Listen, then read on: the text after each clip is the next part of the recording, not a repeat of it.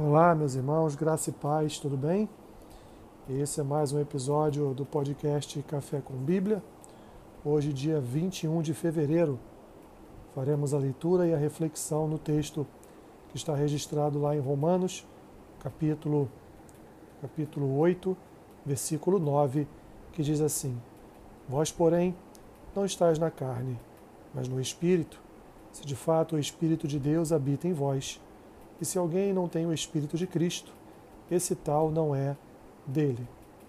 Meus irmãos, a salvação ela é operada segundo uma ação trinitária. A salvação é operada em nós através do Espírito, que nos convence, através das Escrituras, através da história do Filho, que por vontade do Pai nos é transmitida. E assim nós recebemos com fé em nosso coração as verdades da Escritura.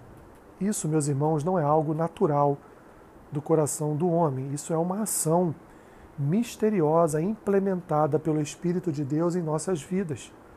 Isso não é simplesmente o fato de lermos as Escrituras ou ouvirmos a pregação da palavra e simplesmente a letra vai fazer diferença na nossa vida, na nossa conversão, na nossa regeneração mas a letra ela é acompanhada de uma operação milagrosa do Espírito, por vontade de Deus, através, meus irmãos, da obra que Jesus realizou na cruz do Calvário. Então há toda uma estrutura que há toda uma estrutura que é acionada em relação à nossa vida e que nos conduz à salvação.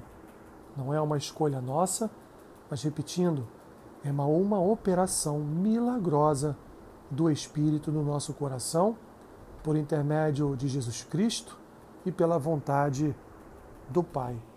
Por isso que Paulo diz aqui que nós não estamos mais na carne, mas estamos no Espírito. Se de fato, se verdadeiramente o Espírito habita em nós. Porque se o Espírito não habitar em nós, meus irmãos, então nós não estamos em Deus. Somente pelo Espírito nós nos encontramos em Deus. Portanto, se alguém não tem o espírito do Pai ou não tem o espírito do Filho, esse não está, não está nem no Pai, nem no Filho. Mas nós, que somos habitados pelo Espírito, nós que somos habitados pela presença do Pai e do Filho, estamos neles. E assim, a Trindade ocupa um lugar no nosso coração. Senhor, que maravilha, Pai, saber que não só o Senhor, mas o Filho e o Espírito trabalham na nossa vida no sentido de continuar a nos conduzir à vida eterna, continuar a nos conduzir à salvação. Obrigado, Senhor. Obrigado por essa operação santa. Obrigado por essa ação santa nos nossos corações. Assim oramos, gratos ao Senhor por tudo. Em nome do Pai, do Filho e do Espírito Santo. Amém. Que Deus te abençoe rica e abundantemente. Amém.